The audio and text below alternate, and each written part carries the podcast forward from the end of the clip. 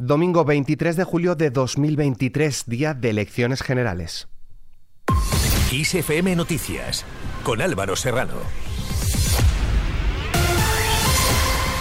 ¿Qué tal? Hoy se trata de una jornada electoral inusual con muchos españoles de vacaciones y altas temperaturas en casi la totalidad del país. Casi 37,5 millones de españoles están llamados a participar en las decimosextas elecciones a Cortes Generales, mientras los partidos, en un escenario en el que no se prevén mayorías absolutas, hacen cuentas sobre los escaños necesarios para gobernar. Los 22.562 colegios electorales, dotados de ventiladores y botellas de agua, han abierto sus puertas a las 9 de la mañana y cerrarán a las 8 de la tarde, aunque a partir de entonces podrán aún depositar sus papeletas en las urnas quienes se encuentren en el local o haciendo cola. En torno a las diez y media de la noche, en función del avance del escrutinio, el ministro del Interior Fernando Grande Marlasca y la portavoz del Gobierno Isabel Rodríguez darán una rueda de prensa con los datos provisionales. Un total de 90.282 agentes de Policía Nacional, la Guardia Civil, cuerpos autonómicos y policías municipales participan en el dispositivo de seguridad diseñado para esta jornada la Dirección General de Tráfico, por su parte, ha puesto en marcha un dispositivo especial para facilitar la entrada a las grandes ciudades por la tarde antes del cierre de los colegios, con carriles reversibles y adicionales en las principales carreteras que conectan con la costa y zonas de segundas residencias. En cuanto a la participación, a las 2 de la tarde ha sido del 40,48%, 2,56 puntos más que la registrada es ahora en las últimas generales del 2019. A las 6 la participación se situaba en el 52,94%, 3,91 puntos porcentuales menos que en los comicios del 2019, según los datos actualizados del Gobierno, algo que podría deberse al intenso calor que se está viviendo. Además, los datos no tienen en cuenta este... Además, los datos no tienen en cuenta el voto por correo que ha alcanzado cifras históricas en estos comicios. 2,47 millones de electores han enviado su papeleta antes de este domingo. Quienes se han evitado acudir al colegio electoral son aquellos quienes ya han emitido su voto por correo, cifra histórica en unas elecciones. Lo solicitaron más de 2,62 millones de personas y el 94,2%, porcentaje también récord, ha enviado sus papeletas a las mesas electorales correspondientes que las introducirán en la urna una vez cierren los colegios y antes de iniciar el escrutinio general. Recordamos que el récord de participación se alcanzó en 1982, cuando la afluencia a las urnas fue del 79,97%. En cuanto a las declaraciones de los políticos a pie de urna y tras ejercer su derecho, Pedro Sánchez dice que tiene buenas vibraciones. No quiero tampoco decir si estoy optimista o no. Tengo, buenas vibraciones.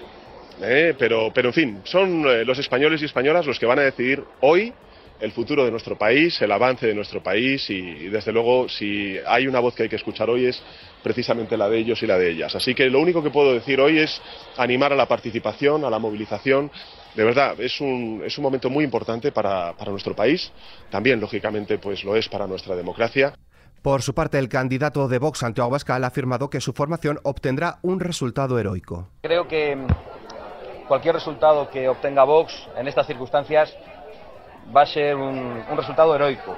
El apoyo que recibamos va a ser heroico. El candidato del Partido Popular, Alberto Núñez Fijó, ha recalcado que nos jugamos qué modelo queremos de país. Es evidente que nos jugamos muchas cosas. Nos jugamos qué modelo queremos de país.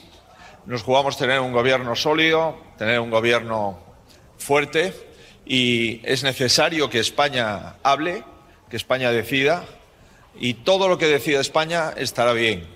La candidata de Sumar, Yolanda Díaz, asegura que nos jugamos levantarnos mañana con más derechos, democracia y libertad. Hago un llamamiento a toda la ciudadanía a que ejerza el derecho al voto. En nuestro país durante muchos años no se podía votar y les pido a todas las personas, a los jóvenes, a las mujeres, a los pensionistas, a los trabajadores, vayan a votar. Es muy importante el día de hoy. Creo que hoy nos ganamos o nos jugamos levantarnos mañana con más derechos, más democracia y más libertad. Y como no, siempre surgen problemas e irregularidades el día de elecciones. Sobre las 5 de la madrugada se ha producido un incendio en una arqueta, lo que ha obligado a actuar a los bomberos y ha provocado la suspensión debido al incendio, al humo y a la inundación del túnel por el agua usada para apagar las llamas, por lo que la circulación de trenes de entrada y salida de Valencia está suspendida. Renfe ha informado de que la suspensión de la línea de alta velocidad entre Madrid y Valencia ha afectado hasta este momento a 3.500 viajeros de la compañía. De ellos asegura que se han dado solución alternativa ya a 2.000, mientras que siguen planificando soluciones para los demás a la espera de la resolución de la incidencia por parte de Adif.